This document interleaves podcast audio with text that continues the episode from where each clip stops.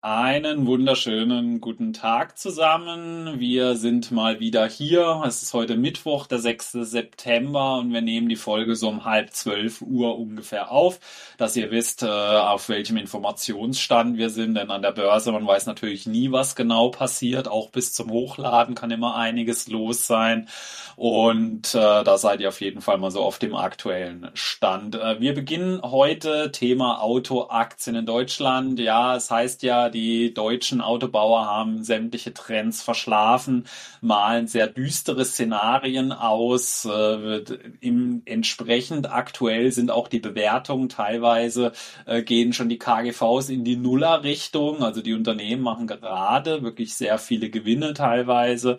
Äh, einige stehen vielleicht ein bisschen besser da als sonst. Und was könnte man hier dann nun besser zum Thema nehmen als die aktuelle IAA-Ausstellung? Und äh, Michael, du hast dir mal angeschaut. Müssen ja. wir uns große Sorgen um die deutschen Autobauer machen? Was kannst du davon berichten? Jo, also wenn man äh, auf den Kurs schaut, zum Beispiel bei Volkswagen, muss man sich sehr, sehr große ähm, Sorgen machen. BMW, Mercedes, die haben sich eigentlich äh, deutlich besser gehalten, auch eine Porsche. Und äh, genau, du hast gesagt, also kurz vorab, ich bin hier kein riesiger Autoexperte. Ich lese viel, kriege auch vieles mit. Ich kriege auch sehr viel Feedback immer über Instagram, weil da auch viele ähm, bei Mercedes und Co. arbeiten. Ne? Das ist auch sehr spannend, immer zu sehen, wie auch dort die Stimmung ist und so. Also da habe ich dann schon ein paar Einblicke, aber bin jetzt, wie gesagt, kein ausgewiesener Autoexperte. Aber ähm, ich habe mir mal diese Präsentation angeschaut. Da haben sich ja BMW, Mercedes noch Volkswagen nicht lumpen lassen und wollen das Feld nicht den äh, Chinesen noch Tesla kampflos übergeben. Man hat ja irgendwie, du hast gerade gesagt, teilweise so das Gefühl, die Deutschen hätten alles verschlafen. Jetzt ist Game Over. Die Chinesen überrollen uns. Tesla überrollt uns. Wenn man den Markt, äh, wenn man den Börsenwert von Tesla sieht, da denkt man ja, oder muss man ja fast einpreisen, dass es nur noch einen Hersteller gibt, so ungefähr. Also, ganz ehrlich, ganz so schwarz sehe ich da jetzt auch nicht. Wir hatten ja wirklich das Problem, dass, glaube ich, die Hersteller zu spät dann wirklich äh, aufs Gaspedal gedrückt haben und ähm, da so ein bisschen Leerlauf hatten und Tesla das Feld überlassen haben. Aber äh, wenn man sich jetzt mal diese äh, Tesla, äh, nicht die Tesla, die diese BMW, BMW-Vision die neue Klasse anschaut, die soll ja 2025 kommen. Da wurde jetzt so ein, ja, so eine Studie vorgestellt, die ist natürlich noch nicht seriennah, weil wenn man sich da mal so die Spezifikationen anschaut, so das Cockpit anschaut, ähm, die Reichweite anschaut, die ganze Software innen drin anschaut, das ist schon echt ein Brett und da glaube ich schon, dass man äh, mit Tesla und Co technisch zumindest ganz gut mithalten kann. Man hat jetzt auch bei der Reichweite deutlich aufgeholt, schon jetzt bei den aktuellen Autos. Man hat immer sehr, sehr lang kritisiert, dass die ähm, ganze Software sehr, sehr schlecht ist. Und das stimmt auch. Ich weiß nicht, hast du mal so ein äh, Volkswagen ID3 oder ID4. Was sagst du da mal drin und hast da mal so ein bisschen an diesem äh, Screen rumgespielt zum Beispiel? Ich, also äh, ich bin schon mal in einem ID3 mit einem Carsharing äh, unterwegs gewesen. Ich bin aber selber nicht gefahren. Also wirkt schon alles so wie so ein Raumschiff innen drin. Also ich war eigentlich auch sehr positiv äh, überrascht tatsächlich, ja. Aber viel mehr, also was man da auch so alles einstellen kann und so, das war schon beeindruckend, ja. Also hat mir persönlich ganz gut gefallen, aber viel mehr kann ich jetzt dazu auch nicht sagen. Ja. Also, ich glaube, dass, dass, dass das große Problem ist, ähm, insgesamt, ja, die haben das teilweise nicht schlecht gemacht, aber wenn du das halt, äh, wenn du in einem Tesla zum Beispiel bist und da so rumscrollst, du bist ja vom iPhone gewohnt, zoomst du rein, zoomst raus, alles ganz flüssig und das hat mhm. leider ähm, immer bei dem VW und so nicht gut geklappt und auch die ganze Navigation und so. Fast alle, die ich kenne, nutzen immer äh, lieber ähm, Google Maps, ne, bevor man hier in so eine äh, Software von Volkswagen nutzt und so. Und ich glaube, da holen sie jetzt langsam wirklich auf. Also ähm, das, was BMW jetzt gezeigt hat im Innenraum, war sehr stark. Aber es gab ja auch diese ähm, Vorstellung vom neuen CLA, der, ähm, ich glaube, Ende 24 sogar schon kommt. Hm. Ja, und äh, ist natürlich auch noch so ein bisschen ähm, nicht, nicht ganz die Serie, weil da ist in der Mitte zum Beispiel, sieht man dann so einen äh, wassergekühlten Nvidia-Chip, ja, um zu zeigen, dass das äh, Auto halt mit Nvidia-Chips ähm, versorgt wird. Wir sprechen nachher kurz über Qualcomm, die sind ja auch Zulieferer. Und ich glaube, und das ist halt auch der Vorteil, die, die Autohersteller müssen ja gar nicht alles selber entwickeln. Das haben sie, glaube ich, jetzt auch gemerkt. Das schaffen sie auch gar nicht. Sie haben ja zum Beispiel mit Nvidia ähm, ja eine brutale Rechenpower, die sie dann dort reinpacken können, müssen gar keinen eigenen Chip entwickeln, wie es jetzt zum Beispiel Tesla macht, sondern ja, können dort eben äh, zugreifen und dementsprechend können sie dort tolle Autos produzieren.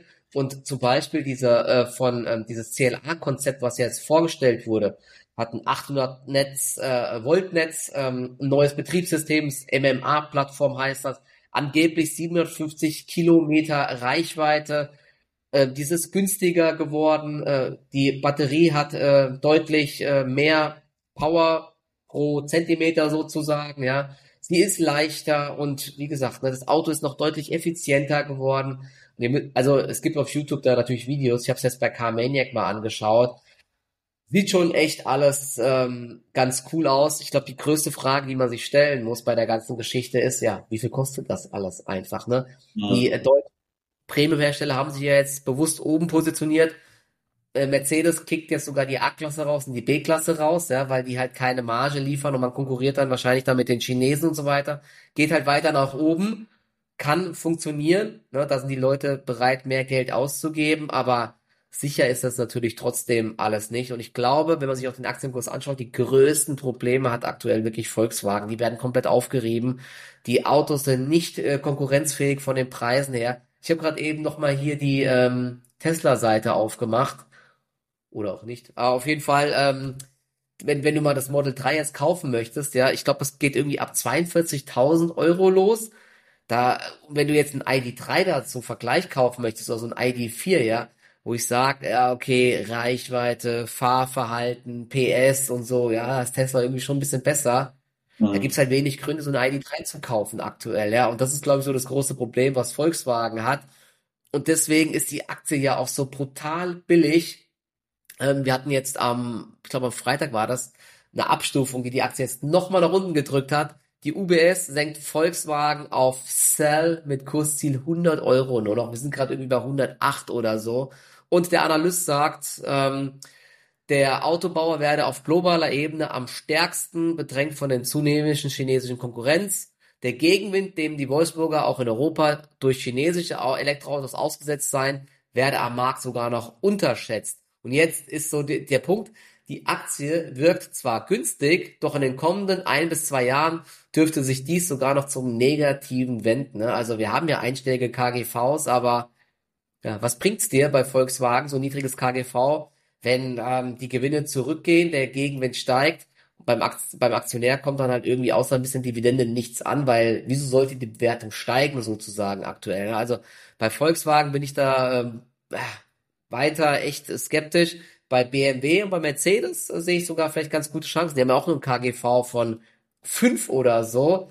Und ähm, zumindest wenn man den Analysten hier ähm, trauen kann, dann äh, sieht es eigentlich in den nächsten Jahren weiter ganz gut aus. Und wenn es wirklich diese neuen Modelle einschlagen, ja, und sie es schaffen, dort ähm, ja mit ihrem Premium-Produkt weiter für Aufsehen zu sorgen, dann könnte das zumindestens, wenn es ein bisschen weiter runtergeht, antizyklisch sogar eine ganz gute Chance sein. Oder wie siehst du die Bewertungen bei den Autobauern? Ja, ich sag halt mal, High-End können wir in Deutschland halt immer noch so wie kaum jemand anderes. Also allen voran Mercedes halt, weil sie sind auch äh, eine der wertvollsten Automarken der Welt und es ist halt, ich habe es auch in einem meiner letzten Videos gesagt, es ist halt schon noch sehr mit Prestige verbunden. Also du erzählst deinem Nachbarn natürlich super gern, ich habe mir einen neuen Mercedes geholt, wenn ich mir einen neuen VW hole, Alkohol, ja, das ist jetzt nichts unbedingt, mit dem du äh, da groß äh, hausieren gehst, sag ich mal. Und das ist ja nicht nur bei uns in Deutschland so. Mercedes hat ja weltweit äh, diesen Ruf, ja. Und das ist auch, glaube ich, so ihr großer Vorteil dann noch. Äh,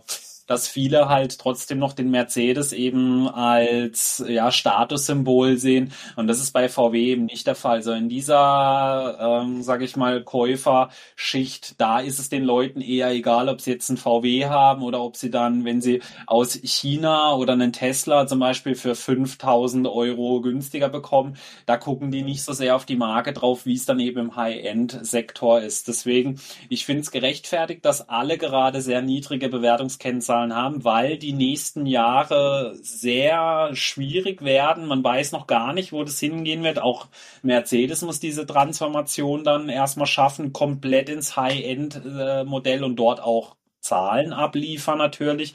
Deswegen das wird eine ganz interessante Geschichte werden und da so viele Unsicherheiten gerade mit dabei sind, ähm, Unsicherheiten hast die Börse für mich vollkommen nachvollziehbar. Ja. Wenn ich jetzt aber auf einen der drei Deutschen setzen würde, wäre es bei mir ganz klar Mercedes auf jeden Fall. Ja, also da, äh, weil ich da eben auch sehr viel Potenzial sehe, auch in Form von den Margen und so. Und sie möchten eben immer mehr jetzt ins High-End-Sektor gehen. Und ich glaube, das ist was, das sie wirklich können. Vor allem auch Innenraumausstattung und so. Also jeder, der mal so in einem etwas neueren Mercedes ja. gesessen ist, die wissen, ja, das kann Mercedes und das können viele andere eben nicht. Ja, und da, da muss man sich so ein bisschen auf die Stärken dann einfach beruhen. Und ich glaube, das können sie und ich glaube, da haben sie gute Chancen. Das ist für mich auch so einer der interessantesten Turnaround-Kandidaten, wobei Mercedes ja auch zeitweise nicht so schlecht gelaufen ist. Also ein Turnaround ja, ist natürlich immer relativ, aber vielleicht auch eben mal in neue Bewertungskategorien mal wieder rein könnte. Also wenn man mal sich anschaut, wie eine Ferrari bewertungstechnisch dasteht,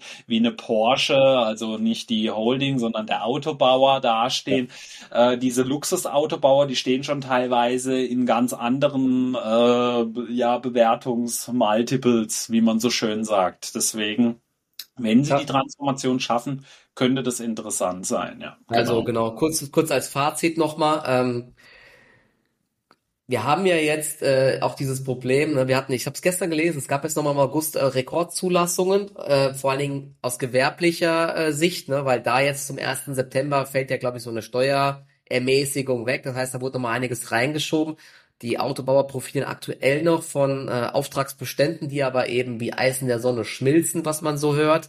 Und mir auch viele, hab's dir, glaube ich, letztes Mal erzählt, ne? also Privatleute Du findest keinen privaten Käufer im Autohaus aktuell, ne? Das ist kompletter Käuferstreik. Wenn jetzt noch die Gewerblichen auch wegfallen, sieht's nicht gut aus. Das heißt, äh, die nächsten Quartale sehe ich so wie du, die könnten echt problematisch werden. Auch für Mercedes und Co. Aber vielleicht, wenn wir noch einen deutlicheren Rücksetzer sehen, 2024, dann könnte man irgendwann im Laufe des Jahres vielleicht mal antizyklisch Positionen aufbauen. Ja, wenn das ist die große Frage. Gelingt Mercedes irgendwann auch, sich so im Bereich der Premium-Hersteller Luxus äh, komplett zu positionieren, wo dann kein KGV 5, 6 mehr gezahlt wird, sondern 15, ja, dann hat die Aktie natürlich großes Potenzial. Porsche hat das ja schon. Kann man natürlich auch äh, Porsche sich überlegen, da zu kaufen. Die fällt ja auch gerade so ein bisschen. Aber ähm, aktuell ist es, glaube ich, trotzdem so, dass auch eine Mercedes jetzt äh, deutlich leidet. Und die große Frage wird natürlich auch sein, wie gut kommen diese Autos dann, diese neuen E-Autos in China an? Ne? Denn da ist es ja aktuell echt brutal, wie wenig die verkaufen sind komplett von den Verbrennern abhängig. Also es gibt auf jeden Fall viele Fragezeichen und dieses niedrige KGV, das haben wir auch schon oft gesagt, ist eben immer auch ein Warnzeichen, ne? denn äh, es gibt kein Free Lunch an der Börse. KGV von drei bis fünf deutet wahrscheinlich darauf hin, dass entweder große Gefahr in Zukunft besteht oder dass es halt zumindest alles nicht nachhaltig ist. Und Autogeschäft ist zyklisch und ähm, da werden die Gewinne wahrscheinlich auch zurückgehen. Aber ich habe gerade eben mal geschaut, selbst eine Mercedes, egal ob da mal eine Wirtschaftskrise kommt oder Corona, die sind eigentlich mit ihren Margen da schon ganz profitabel und ist eigentlich immer eine, zuletzt eine ganz gute antizyklische Chance gewesen. Wenn es mal schlecht läuft, dass man da mal zugreift und hat ja auch eine schöne Dividende. Deswegen, ich bin ja aktuell ähm, nicht drinne, aber werde das mal beobachten. Und wenn es, wie gesagt, deutliche Rücksetzer kommen sollten, finde ich es eigentlich sogar ganz spannend. Und die äh, Autobauer sind meiner Meinung nach, ich spreche jetzt mal eine Lanze, nicht so schlecht, äh, wie sie gemacht werden, von wegen Tesla ist da irgendwie drei Jahre voraus oder die Chinesen erobern die Welt, glaube ich nicht. Glaube ich nicht, dass das so kommt. Werden wir, wir auf jeden Fall mal weiter beobachten, genau. Äh, ein ganz anderes Thema, das natürlich aktuell die äh, Medien beherrscht, nicht nur die Finanzwelt. Viele fragen sich auch, ob Netflix jetzt wieder interessant sein könnte, denn äh, es ist die Live-Adaption von One Piece rausgekommen. Meine Zuschauer wissen, ich selber bin ein sehr großer Fan. Mittlerweile begleitet mich One Piece seit 20 Jahren meines Lebens. Also ich habe damals direkt angefangen zu schauen, als ich im zarten Alter von ja 15 äh, Jahren äh, auf RTL 2 damals die Folgen angeschaut habe und natürlich habe ich ich kannte das gar nicht. Kein Witz, ich ja. kannte das nicht. Ich habe das nie also geschaut. ich war eher jemand, der dir die, die Superstars geschaut hat, diese Fußballstars oder Das habe ich auch alles oder sowas hier, ja, ne? und vor zwar vor ziemlich genau 20 Jahren ist es in Deutschland dann eben erschienen und äh, ich weiß noch genau, ab Folge 2 tatsächlich habe ich das erste Mal reingeschaut und es hat mich so gefesselt damals, dass ich nicht mehr aufgehört habe zu gucken. Auch aktuell gucke ich es weiterhin an. Ich bin auf dem aktuellsten äh, Stand, habe also auch Crunchyroll-Abo und die ist dann noch im Vorfeld, die Manga-Kapitel. Also ähm, deswegen habe ich natürlich diesem Event extrem entgegengefiebert, war aber auch ja sehr skeptisch. Also ich habe große Angst davor gehabt, denn diejenigen, die so im Thema drin sind, wissen, äh, Live-Adaption von Manga-Animes, das war eigentlich immer eine absolute Katastrophe. Du kannst fast äh, nur, genau, du kannst fast nur auf die Schnauze fallen, wenn du sowas ja. versuchst zu verfilmen. Ne? Deswegen, allem, das, das Einzige, was ich nämlich auch mitbekommen habe, Netflix hat krassen Bammel gehabt oder so alle. Kann das ja. überhaupt gelingen, sowas äh, zu äh, verfilmen, weil die Erwartungen ne, du, du, du stellst dir das dir ja alles irgendwie dann so vor und dann sieht es alles ganz anders aus und dann ist es alles so ein bisschen farbenfroh ja, gemacht und so, ne? Aber vor allem, ja. wenn man halt weiß, wie effektlastig One Piece ist, ja, also so als ganz kurzer Ding, um was es geht. Also uh, One Piece, das ist in einer Piratenwelt und in dieser Welt äh, gibt's Teufelsfrüchte. Das heißt, wenn ein eine Person diese Teufelsfrucht isst, bekommt sie eine ganz spezielle Kraft und das ist in Form von dem, äh, also von der Hauptfigur Monkey D. Ruffy, ist das die Gum Gum äh, Frucht, wobei jetzt ich will jetzt auch gar nicht spoilern zur Gum Gum Frucht, also von Anfang an hieß es, es ist die Gum Gum Frucht und ähm, dadurch kann er seine Haut oder seinen kompletten Körper in Gummi dehnen, also ganz lange Arme, Beine, sich als Ballon aufpusten. Und da könnt ihr euch natürlich schon vorstellen, was das für Effekte sein müssen, dass du so einen ganzen Körper so aufpumpen kannst, so Kanonenkugeln. Okay zurückfeuern kannst, weil auch so eine Szene halt in der Adaption vorgekommen ist. Und ich persönlich muss sagen, nicht nur ich, ich habe es natürlich in zwei Tagen durchgeschaut. Ich habe mir auch wirklich sämtliche Rezessionen, auch in Fanforen und so weiter durchgeschaut und wirklich der der komplette Konsens ist, dass es sehr gelungen ist. Ich habe so ja. oft gelesen, ich habe nichts erwartet und habe alles dafür bekommen und ich glaube, mhm. das fasst auch ganz gut zusammen. Also die größte Angst war, dass es so ein Flop wird wie, ja, es gab mal so Dragon Ball einen Film, also das ist einer der schlechtesten Filme, die je produziert worden sind, also auch auf IMDb von der, äh, von dem Rating her und ich muss sagen, wirklich alle YouTube-Kanäle, alle großen, alle äh, ja Fanforen auf Facebook oder wie sie alle heißen, habe ich mir angeschaut, wie so die Kommentare sind, auch im Freundeskreis, sehr viele, die One Piece schauen. Und man muss sagen, es ist ein wirklich extrem krasser Erfolg gewesen. Sie haben es super gut gemacht, sehr viel Liebe zum Detail. Eiichiro Oda war ja auch immer mit dabei. Die Produktion hat, wie man jetzt erfahren hat, sieben Jahre gedauert für die erste Staffel. Also man hat bereits 2016 mit der Produktion begonnen. Und ich hatte es ja im Vorfeld in einem Stream angekündigt. Die ein oder anderen Zuschauer wollten es mir nicht glauben, dass es die erfolgreichste äh, Netflix-Produktion werden wird. Und es gibt jetzt die ersten Anhaltspunkte dafür. In 84 Ländern der Welt ist One Piece auf Platz Nummer eins gekommen. Also ich bin mir so sicher wie das Abend in der Kirche, dass es eine weitere Staffel geben wird. Es war aber auch eine ihrer teuersten Produktionen überhaupt. Ich könnte mir vorstellen, dass gerade jetzt, also in dieser Zeit, die Netflix-Abos spürbar nur durch diese Serie nach oben gegangen sind. Problem ja. ist aber natürlich dann auch auf der anderen Seite, Ihr habt selber gehört, viele haben es in einem Tag durchgeschaut, viele in zwei. Man könnte theoretisch dann das Netflix-Abo wieder kündigen. Natürlich, der ein oder andere macht es nicht. Wie siehst du das jetzt äh, aufgrund so als äh, Trading-Idee? Ist ja eigentlich schon abgefahren oder sagst du, nee, da könnte viele rechnen vielleicht doch nicht, dass es so einen großen Anteil auf die Abos hat? Mhm. Was sagst du jetzt so als aus Trading-Sicht da dazu? Genau, also gestern hat man gesehen, dass die Aktie sich dann doch ganz gut gehalten hat. Ich hatte sogar dann gestern, äh, weil sie vorbörslich im Minus war, äh, mal einen kleinen Trade eröffnet und dann war die am Ende sogar gegen den Trend ins Plus gelaufen, zweieinhalb Prozent im Plus. Ähm, da lief das ganz gut. Da habe ich nämlich auch diese ganzen Meldungen gesehen, habe gesehen, okay, die Aktie reagiert noch gar nicht drauf, probierst es mal. Und gestern hat es ganz gut geklappt. Und es gibt ja auch viel Gegenwind aktuell für die Streaming-Anbieter, weil ja dieser Autorenstreik immer noch läuft. Ja, genau. Warner Brothers hatte, glaube ich, zuletzt sogar die Prognose gesenkt, Warner Brothers Discovery. Ne? Also insgesamt geht's der Streaming-Branche da gerade nicht so gut. Disney ist ja nochmal ein ganz anderes Thema. Ne? Die macht ja auch immer neue Tiefs, richtig brutal, wie die Aktie zersäbelt ja. wird. Aber ja, ähm, ich erinnere mich noch bei Stranger Things zum Beispiel war es schon so, dass äh, die allein diese Serie schon für deutlich mehr äh, Neukunden oder Neuabos gesorgt hat und kann in dem Fall auch so sein. Nachteil, du hast gesagt, halt, es sind nur acht Folgen, also ist schon echt dünn. Ich weiß nicht, klar, die nächste Staffel wird kommen, aber wird wahrscheinlich dann nächstes Jahr erst kommen. Ne? Dann machen sie wahrscheinlich Nee, jedes Jahr eine. Staffel. länger dauern. Das schaffen sie nicht Ach von so, der Produktion her, weil eben auch okay, sogar gerade noch die länger. Autorenstreiks sind. Also man ist sich sicher frühestens 2025. Gell? Okay, Also wirklich krass. Allerfrühestens, weil man musste jetzt ja auch sogar ankündigen, dass Squid Game die nächste Staffel, ich glaube auch erst 2025 tatsächlich rauskommt. Also Ah, und krass. Squid Game ist ja jetzt schon, ich glaube, mindestens zwei Jahre her. Also äh, eine neue Staffel von One Piece, das wird ja mindestens zwei, ich würde sogar eher Richtung drei Jahre rechnen, ja. Ja, aber ich find's trotzdem ähm, spannend, ne, weil es war ja auch damals so die Sache, ne? Ähnlich wie bei den Autobauern, ja, die werden ja, die Deutschen, die waren mal gut, die werden platt gemacht, ne? So war es ja bei Netflix eigentlich damals auch so. Jetzt kommen alle anderen, jetzt kommt äh, Disney, jetzt kommt die, Netflix wird untergehen, ja, und jetzt sieht man, nee, Netflix geht nicht unter. Netflix äh, macht meiner Meinung nach weiter den besten Content, hauen immer mal wieder komplett neue äh, Serien raus, wie Wednesday, Stranger Things oder jetzt hier äh, One Piece. Also die sind da schon äh, weiter äh, ganz gut am Start oder sowas wie Squid Games, was ja aus dem Nichts kam, ja. Also da haben sie schon ein halt bisschen was. Und ich werde auf jeden Fall One Piece, da werde ich mir auch anschauen jetzt. Ich habe leider noch, ich muss, ey, kennt ihr das? Ich, man muss, man guckt so eine Serie und eigentlich ist die jetzt mittlerweile echt so abstrus und irgendwie schlecht geworden auch, aber jetzt muss ich sie trotzdem zu Ende schauen, nämlich Ja. Manifest, ne? Ich weiß nicht, wer das geschaut hat. Nee, Ah, ich will die gar nicht mehr weitergucken, aber ich Aber gucke sie jetzt noch zu Ende.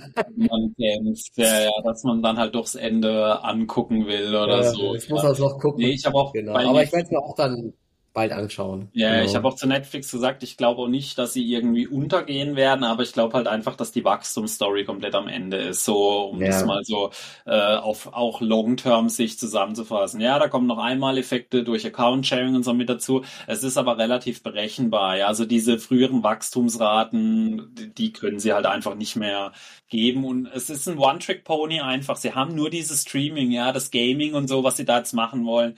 Äh, damit werden sie keinen nichts. gewinnen. Ja, im Gaming-Bereich gibt so viele Unternehmen, die sehr viel besser sind. Deswegen, Ja.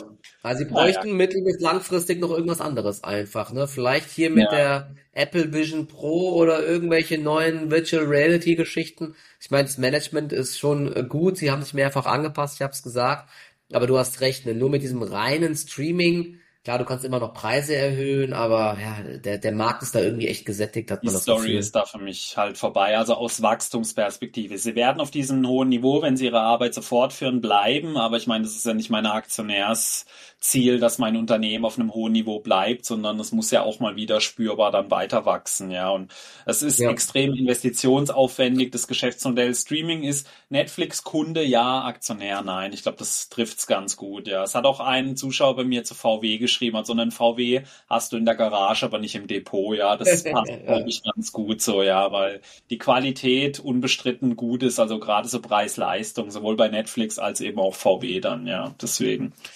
Genau. So, du hast aber jetzt mal ein paar Aktien heute mitgebracht. Äh, wir haben ja das letzte Mal habe ich ja mal drei Aktien präsentiert, die auf meiner Watchliste sind.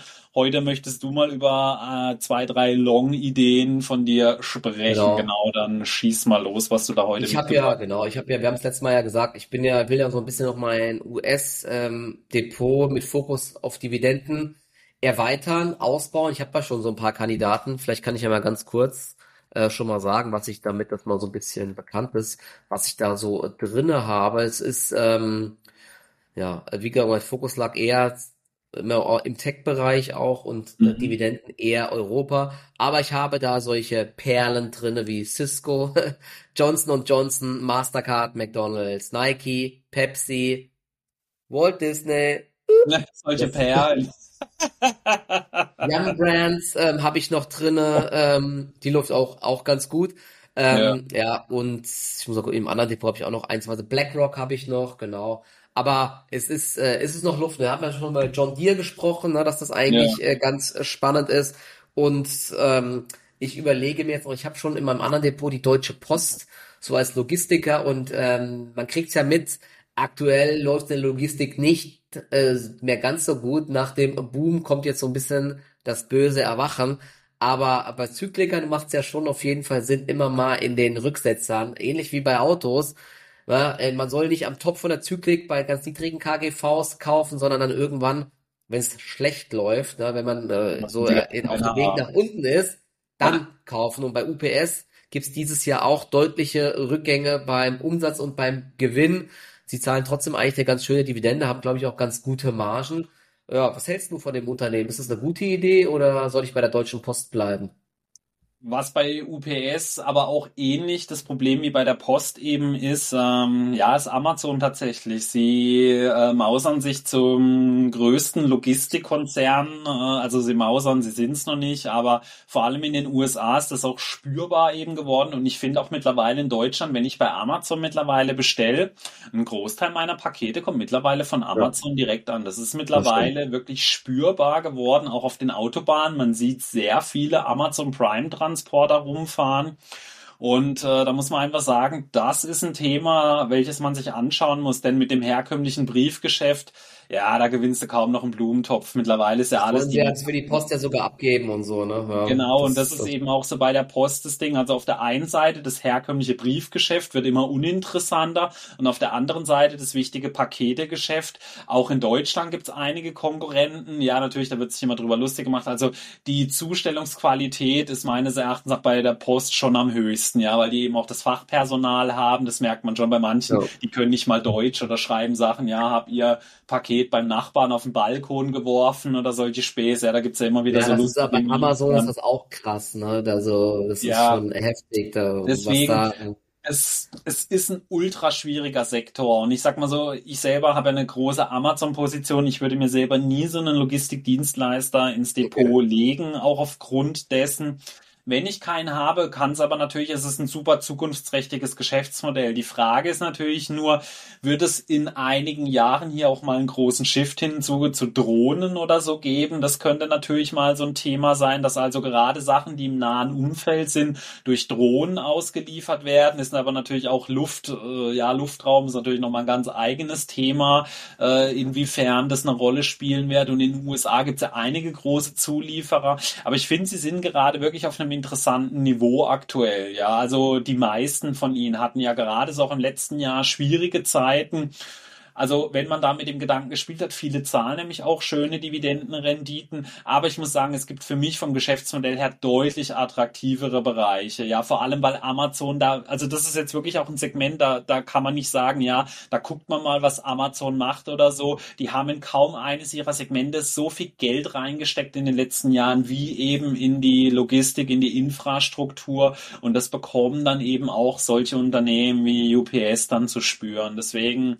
wäre ich da wirklich vorsichtig, denn auch da muss man auf lange Sicht hingesehen sehen, wenn ich Dividenden kassieren will, die Ergebnisse müssen ja weiter steigen irgendwann. Ja, das nützt mir nichts, weil viele sagen dann immer, wenn, also das höre ich eben ganz oft, wenn ich dann sage, ich glaube da nicht so an die Zukunft des Geschäfts, sondern sagen, ja, aber das wirst du doch immer brauchen, Pakete müssen immer ausgeliefert. Ja, UPS, das ist ein Unternehmen, das wird es auch in 20 Jahren noch geben, definitiv, aber können sie die Dividende halten und immer weiter anheben? Ja. Und da ist für mich ein großes Fragezeichen dann einfach mit dabei. Da gibt es für mich Geschäftsmodelle, die deutlich besser von der Berechenbarkeit her einfach sind, ja, und auch mal antizyklisch gute Chancen bieten können. Deswegen für mich ein Unternehmen, welches ich mir vermutlich nicht so ins Dividendendepot legen okay. würde. Ja, dann, äh, ja gut, wir hatten ja auch noch die eine Sache, ne, äh, die, den, den, den Mitarbeitern geht's auf jeden Fall ganz gut bei UPS. Hat mir ja, glaube ich, mal drüber gesprochen, dass die irgendwie jetzt 170, 180.000 Dollar im Jahr dort verdienen oder so. Die hatten ja gestreikt. Das ist ja Wahnsinn. Also ja. mal sehen, ob sie die Kosten überhaupt dann weitergeben das ist können. Aber auch für die Aktionäre wieder eine schlechte Nachricht, ja, wenn die Mitarbeiter zu viel verdienen sozusagen. Äh, natürlich für die Mitarbeiter ist es schön und gut, ja, aber deswegen es ist ein es ist ein Geschäftsmodell, wo viel los ist immer, ja. Da musst du immer Spritkosten bedenken, hohe Mitarbeiter Mitarbeiterkosten, Streiks und eben starke Konkurrenz. Es ist ultra schwierig, ja. Deswegen bin ich dem Ganzen sehr skeptisch gegenüber auf jeden Fall. Ja, da haben wir vielleicht nochmal hier äh, ein anderes Unternehmen, was vielleicht auch planbare Umsätze und ähm, Dividenden hat und sogar als The Monthly Dividend Company ähm, genannt wird oder nennt sich, glaube ich, ja. sogar selbst so. Realty Income, das ist ja, glaube ich, so ein Unternehmen, was so mit am beliebtesten ist, auch bei deutschen Privatanlegern aus dem, äh, aus der Tatsache heraus, dass man einfach jeden Monat eine Zinszahlung, äh, eine Dividende bekommt, ja, was, ich meine, was nur psychologisch meiner Meinung nach halt irgendwie ein Vorteil ist, ja, wenn du das pro Quartal bekommst, ähm, ist das eigentlich fast dasselbe. Du hast zwar vielleicht einen minimal kleineren Zinseszinseffekt, aber ich gehe nicht davon aus, dass das bei so vielen Leuten dann so eine ganz große Auswirkung hat, außer man hat natürlich da eine Million drin stecken. Dann macht es ein bisschen was aus. Ähm, ist ja auch jetzt, ich habe es nämlich gestern gelesen, ich habe mir das noch nie genauer angeschaut, weil ich es auch immer gar nicht so spannend fand. Ne? Immer da irgendwie ist es für mich so eine kleine Falle fast schon. Ne? Nur weil es monatlich zahlt, kauft's jeder. Ich habe da nie so den Sinn drin verstanden. Aber jetzt sind sie eben doch deutlich zurückgekommen, wahrscheinlich ja auch wegen den hohen Zinsen, die sie haben. Sie haben eine Verschuldung. Dann gibt's ja auch Probleme im Retail-Sektor. Sind ja unter anderem äh, Vermieter von, ich glaube, größtenteils Retail. Da sind dann ähm, Restaurants drin, Fastfood-Ketten, Apotheken und so weiter. Machen ein bisschen was auch mit Industrie- und Büroimmobilien. Und ja, ähm, die Aktie sieht gar nicht so gut aus. Ähm, auf dem neuen Tief, du hast sie, glaube ich, schon mal angeschaut. Ich glaube, sie haben so eine Dividendenrendite von um die drei Prozent immer oder sowas, oder? Also gar nicht, auch nicht so riesig.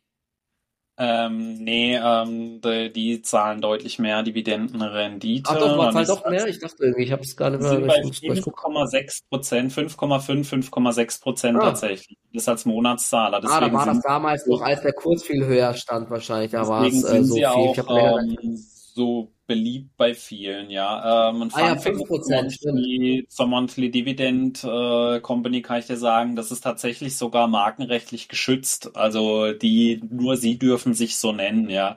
Ah, okay. Ähm, warum sind sie so beliebt? Äh, Ich habe mir REIT Income schon öfters angeschaut, habe sie auch bei mir auf dem Kanal schon analysiert. Äh, REITs muss man ja unter ganz anderen Gesichtspunkten anschauen wie Aktien. Also bitte niemals einen REIT mit äh, einem KGV oder so bewerten. Das habe ich nämlich öfters mal in meinem Video gelesen. Habe gesagt, äh, die haben KGV von 40, 50. Äh, das ist der absolut falsche Ansatz. Ja, also die haben KGV aktuell 46, aber das kannst du bei REITs komplett vergessen. Du musst dir Okay. immer so vorstellen, äh, bei Immobilienunternehmen, äh, beim Net Income, da fängt bei denen ja quasi die Bilanz erst sozusagen an. Da kommen ja Depreciation, Amortization, also sprich die Abschreibung äh, auf Gebäude und so. Und da muss man natürlich vorstellen, bei einem Immobilienunternehmen sind die natürlich äh, nicht ganz unrelevant. Ja, diese Ja. Abschreibung, Amortisierung und was dann sonst noch so alles mit dazu kommt, äh, die Mietentwicklung. Deswegen äh, bei den REITs muss man immer auf die Funds from Operations und auf die Adjusted Funds from Operations schauen. Also die Funds from Operations, das könnte man so ein bisschen mit dem Free Cashflow gleichsetzen bei den Unternehmen, denn danach richtet sich auch in der Regel die Ausschüttung von den Unternehmen. Und dann gibt es aber eben noch weitere Sachen, die mit dazu zählen. Deswegen Adjusted Funds from Operation muss man sich dann auch noch mit anschauen. Da ist dann auch noch so eine Mietentwicklung mit dabei und äh, verschiedene andere äh, Parameter da bist du dann so auf dem richtigen äh, Stand. Bei Realty Income ist es so, sie sind einer der beständigsten REITs überhaupt. Sie sind einer der ganz wenigen, die ein Dividendenaristokrat tatsächlich sind.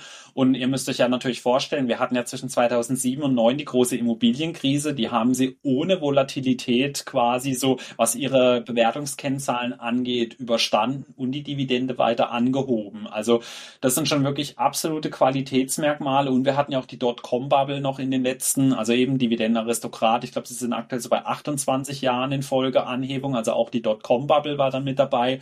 Die haben schon wirklich Mhm. einiges gesehen. Ja, sie sind äh, im Retail-Bereich, aber in einem ganz ausgewählten Sektor. Also sie haben, wie ich finde, eines der stärksten Managements überhaupt im REIT-Sektor. Ihre größten Anteilseigner, äh, ne, Anteilseigner ist falsch ausgedrückt. Also ihre größten Kunden sind Dollar General, Walgreens, 7-Eleven, FedEx, wenn wir wieder bei den ähm, äh, Zulieferern sind, aber auch äh, in Europa zum Beispiel Sainsbury's. Diejenigen, die schon mal im, äh, Vereinigten Königreich waren, haben vielleicht auch schon mal Ja, Sainsbury's man. gehört. Äh, CVS, Walmart, Tractor Supply, äh, Red Lobster ist mit dabei. Also die sind wirklich sehr breit aufgestellt, aber was mir wirklich so gut gefällt bei ihnen, sie haben einen wirklich ganz genauen Plan. Sie haben da auch immer eine genaue Auflistung in ihrer Investor äh, Presentation drin von den US-Retailern von 176 Bankrotts, die es in den letzten Jahren gegeben hat, zwei- 2018, äh, haben 130 von denen ganz genaue Parameter aufgewiesen in äh, Geschäftsbereichen, in denen sie zum Beispiel tätig waren, in die Realty Income speziell nicht gehen möchte, gerade in ganz bestimmte Bereiche im Klamottensektor, also gerade so Mittelpreisding, das haben wir, sehen wir uns bei uns in Deutschland, ist ja bestes Beispiel Kauf auf Karstadt, die sind ja preislich gesehen bei den Klamotten genau im Mittelfeld. Die sind nicht super billig, die sind aber auch ja. nicht Louis Vuitton ähnliches. Und die Leute wollen eben entweder ganz günstig haben oder ganz teuer haben. Die wollen nicht so diese mittlere Preisschiene dann haben. Also das ist zum Beispiel ein Thema, in das Realty Income dann nicht reingeht oder auch im okay. äh, Dinnerbereich, in ganz bestimmten Bereichen sind die da nicht drin.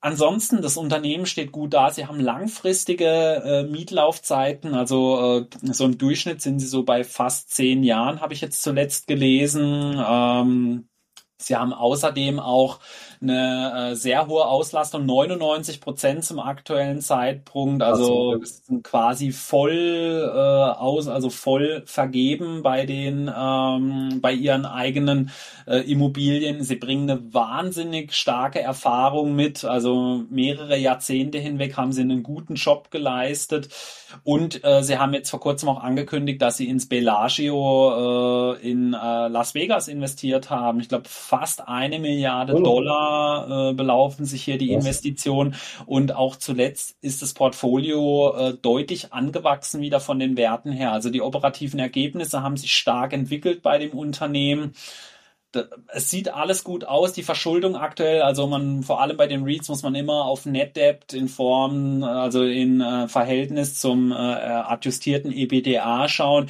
Da sind sie aktuell so bei 5,3x. Das ist für ein REIT völlig in einem normalen äh, Verhältnis. Price to Funds from Operation, also so, sind so aktuell so bei 14 ungefähr die Zahlen an sich, die sehen alle wirklich gut aus. Also ich finde, Realty Income ist aktuell einer der interessantesten REITs am Markt, weil sie eine wahnsinnig hohe Qualität haben und gerade eben auch, ja, für ihre Verhältnisse doch deutlich unter Druck geraten sind, ja, wofür Ja, aber hast, hast, hast du eine Idee, wieso die Aktie jetzt dann äh, so stark unter Druck äh, gekommen ist? Ja, Wahrscheinlich wegen den Zinsen? Das liegt am aktuellen Umfeld, ja. Also man muss natürlich ganz klar sehen, äh, hohe äh, Zinsniveaus, das ist für so einen äh, Bereich natürlich immer schlecht nicht, ja. Aber ein Unternehmen wie Realty Income nutzt eben solche Phasen dann auch, um dann hier vielleicht wieder interessante Objekte zu generieren. Aber natürlich, wenn du jetzt aktuell Kredite aufnehmen willst, das ist natürlich eine ganz andere Phase wie zu einer Nullzinsphase. Wenn du da Kredite aufnehmen kannst, da hast du sehr viel schneller profitable Objekte dann in deinem Portfolio als jetzt dann eben zu den aktuellen Zeitraum. Aber sie haben noch relativ lange Laufzeiten bei den Krediten ja. aktuell.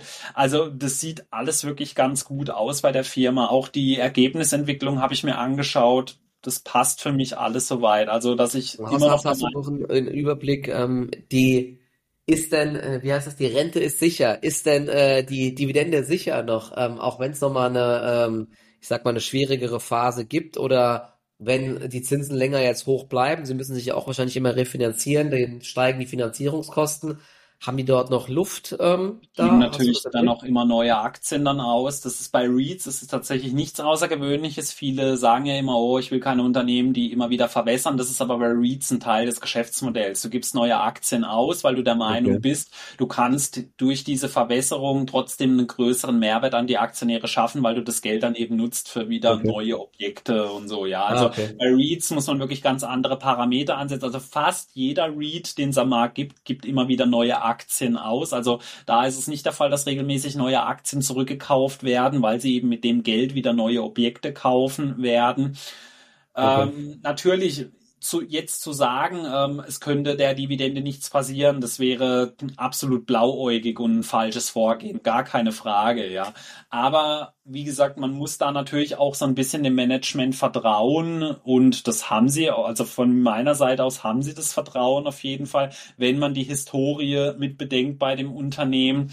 Und von daher muss ich einfach sagen, für mich einer der stärksten Reads, die es am Markt okay. gibt und einer der interessantesten. Und wenn man mit dem Gedanken gespielt hat, sowieso in den Sektor mal äh, einen Fuß zu wagen, also Realty Income ist für mich eine der Unternehmen, die man sich definitiv anschauen sollte. Zum Beispiel auch zusammen mit WP Carry oder einer Stack Industrial, äh, VC ist zum Beispiel auch noch so ein Unternehmen oder Vichy, je nachdem, wie man es ausspricht. Können wir ja mal vielleicht sogar hier irgendwann so eine kleine Read-Special-Folge machen, weil das ist echt äh, ähm, kenne ich mich gar nicht äh, so gut mit aus. Aber ich habe nur jetzt gerade gesehen, so die ähm, Kursentwicklung. Wir sind ähm, an einem, boah, was ist das mittlerweile hier? Mehr Jahrestief auf jeden Fall. Wir waren im Hoch bei 75 Dollar, mhm. jetzt bei äh, 55 Dollar rum. Also die schwankt ja auch gar nicht so krass. Ne? Das ist ja bei REITs dann auch ähm, normal, aber auf dem Level überlege ich mir jetzt wirklich, da mal eine erste Position sogar reinzulegen und dann, wie gesagt, die 5,x Prozent äh, Dividendenrendite zu kassieren. Ich hatte es mit den drei übrigens verwechselt. Das waren drei Dollar äh, pro Aktie war das Ja, dann genau, aufs Jahr gesprochen. pro Das, das, das war das, genau. genau.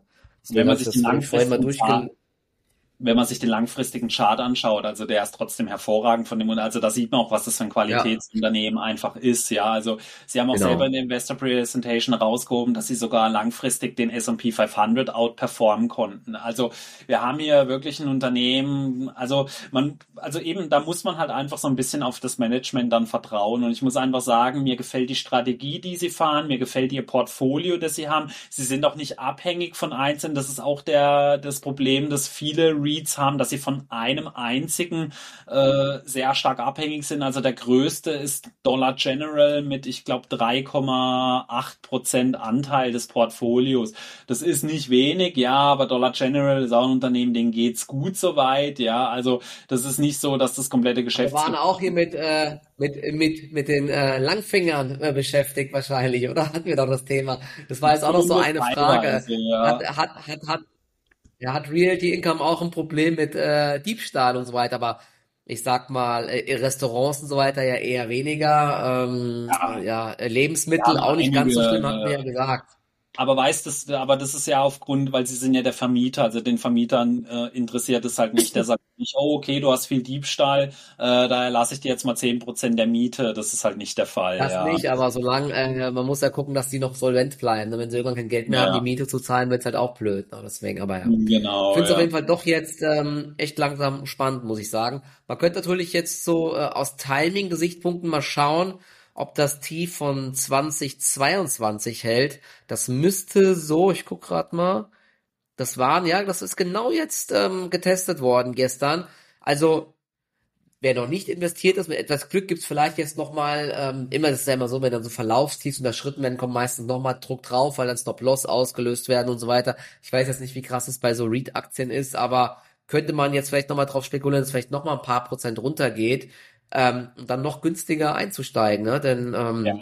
Ich habe mir auch ja gesagt, die aus. refinanziert werden müssen. Das ist ja auch immer ein Thema bei den REITs. Vielleicht fragt sich der ein oder andere, oh, stehen da große Refinanzierungen an? Also auch das ist alles völlig im Rahmen zum aktuellen Zeitpunkt. Also ich habe jetzt keine wirklich so schlechten Nachrichten gefunden, bei denen ich jetzt sage, und wie gesagt, man muss sich auch immer den ganzen Markt anschauen. REITs sind allgemein wirklich sehr schwach gelaufen, einfach in diesem Jahr aufgrund des hohen Zinsumfeldes, was auch nachvollziehbar ist. Aber das wäre jetzt halt wirklich so ein antizyklischer Einstieg dann in den Sektor, bei dem ich sage, ja, das könnte interessant sein, genau. Und du Okay, hattest ja, noch ein also du hast mich, glaube ich, von UPS weggebracht hin zu Realty Income, ja. Muss ich mal aber du hattest ja noch ein drittes Unternehmen, äh, das du aktuell äh, interessant findest. Das wollten wir noch kurz nehmen. Äh, vielleicht, äh, was, welches Unternehmen war denn das? Dann sage ich dazu noch schnell was. Ja, ich hatte jetzt noch, ja, es, es ging noch um Medtronic. Ich hatte mir nur noch mal aufgeschrieben, weil es ein Ja. Äh, spannendes Medizintechnikunternehmen ist. Da hast du aber gerade im Vorgespräch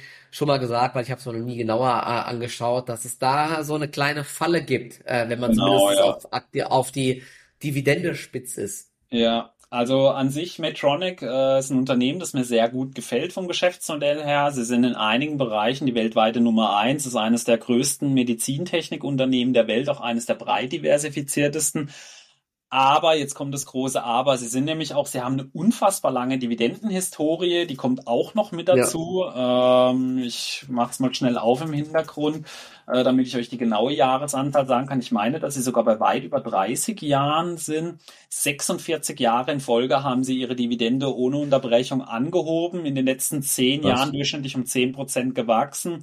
Aber jetzt kommt das große Aber. Medtronic hat seinen Firmensitz nämlich in Irland. Und das ist für uns in Deutschland ein ganz, ganz großes Problem. Warum? Von der Dividende, die Medtronic ausschüttet, werden aufgrund der Quellsteuerthematik und unserer Steuerthematik über 51 Prozent eingezogen sozusagen. Warum ist es so? Eigentlich ist für uns in Deutschland Irland äh, ein ganz interessantes Land, denn eigentlich müssten wir in Irland keine Quellensteuer bezahlen. Da fragen sich manche, oh, wie kann denn das jetzt sein? Ja, da gibt's aber ein großes Problem. Äh, unsere Banken in Deutschland, die weigern sich in Irland äh, zu sagen, dass unser Sitz hier quasi in Deutschland ist. Die haben da einfach keine Lust drauf. Das interessiert die nicht. Also so, ja, so könnte man es überspitzt eben zusammenfassen.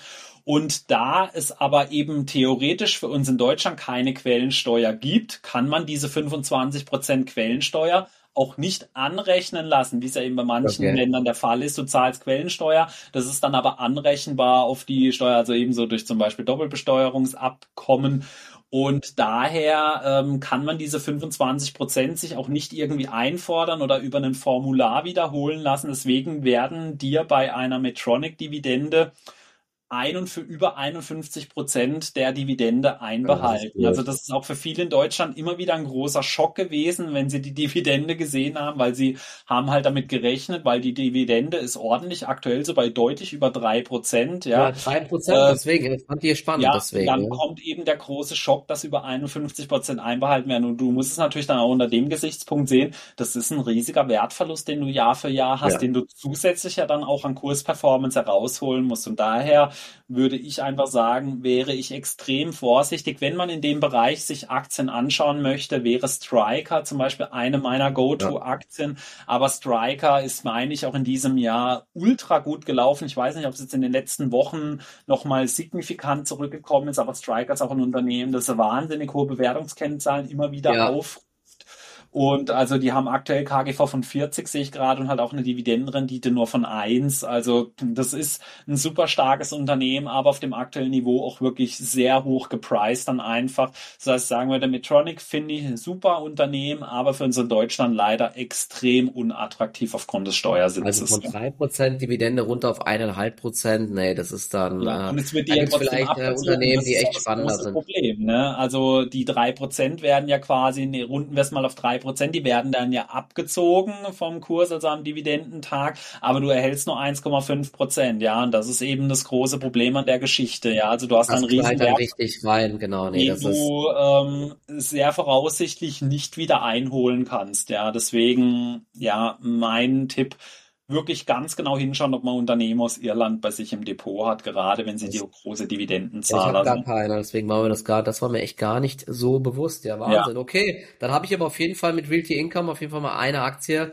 und ähm, John Deere hatten wir ja gesagt, ähm, finde ich auch echt spannend. Vielleicht lege ich mir mal da so kleine erste Positionen rein und mal schauen, wie die Börsen sich in den nächsten Wochen und Monaten entwickeln. Wir haben ja den September vor uns. Wenn ich hast du es gestern gesehen, vielleicht kurz zum Abschluss. Goldman Sachs hat äh, jetzt für die nächsten zwölf Monate gesagt, das Rezessionsrisiko in den USA äh, fällt von 20 auf 15 Prozent. Ja, es gibt ja einige äh, Treiber, äh, die dafür sorgen, wie ich glaube, Lohnwachstum war das unter anderem, ja, und der nachlassende Druck von der Notenbank und äh, noch einige weitere. Also da sieht's ganz gut aus, obwohl es ja auf der anderen Seite jetzt auch einige eher ja gedämpfte Ausblicke gab. Aber Schauen wir mal. Wir hatten ja eigentlich jetzt auch noch vor, äh, so ein paar von dir Trading-Ideen vorzustellen. Ich glaube, wir verschieben es aufs nächste. Packen wir dann in die nächste Folge mit rein. Ich habe mich mal als Trader versucht. Nee, nicht so ganz. Also ihr wisst, ich selber trade nicht. Aber äh, in der nächsten Folge bringe ich mal drei Trading-Ideen mit, die ich jetzt so als langfristig orientierter Anleger, bei denen ich jetzt sage, ja, das könnte jetzt so kurzfristig ein ganz interessantes Szenario sein. Und die möchte ich natürlich dann mal an den Experten weitergeben, was er davon hält, damit gespannt. ich noch mal schön blamieren kann. Äh, ähm, genauso wie mit den Long-Ideen dann, die die Trader immer vorschlagen. Nee, ich bin gespannt, äh, was der Michael dann zu meinen Ideen dann äh, sagt. Und dann haben wir auf jeden Fall schon mal was, was wir in die nächste Folge mit reinpacken. Ja, dann würde ich sagen, es ist heute sehr lange gegangen wieder. Ähm, hat sehr viel Spaß gemacht und äh, denkt dran, lasst einen Daumen nach oben da, kommentiert, bewertet, teilt euren Freunden mit und wir sehen uns dann zur Samstagsfolge in alter Frische wieder. Dann macht's gut. Danke ciao, euch ciao. und ja, bis zum nächsten Mal. Ciao, ciao. Ciao.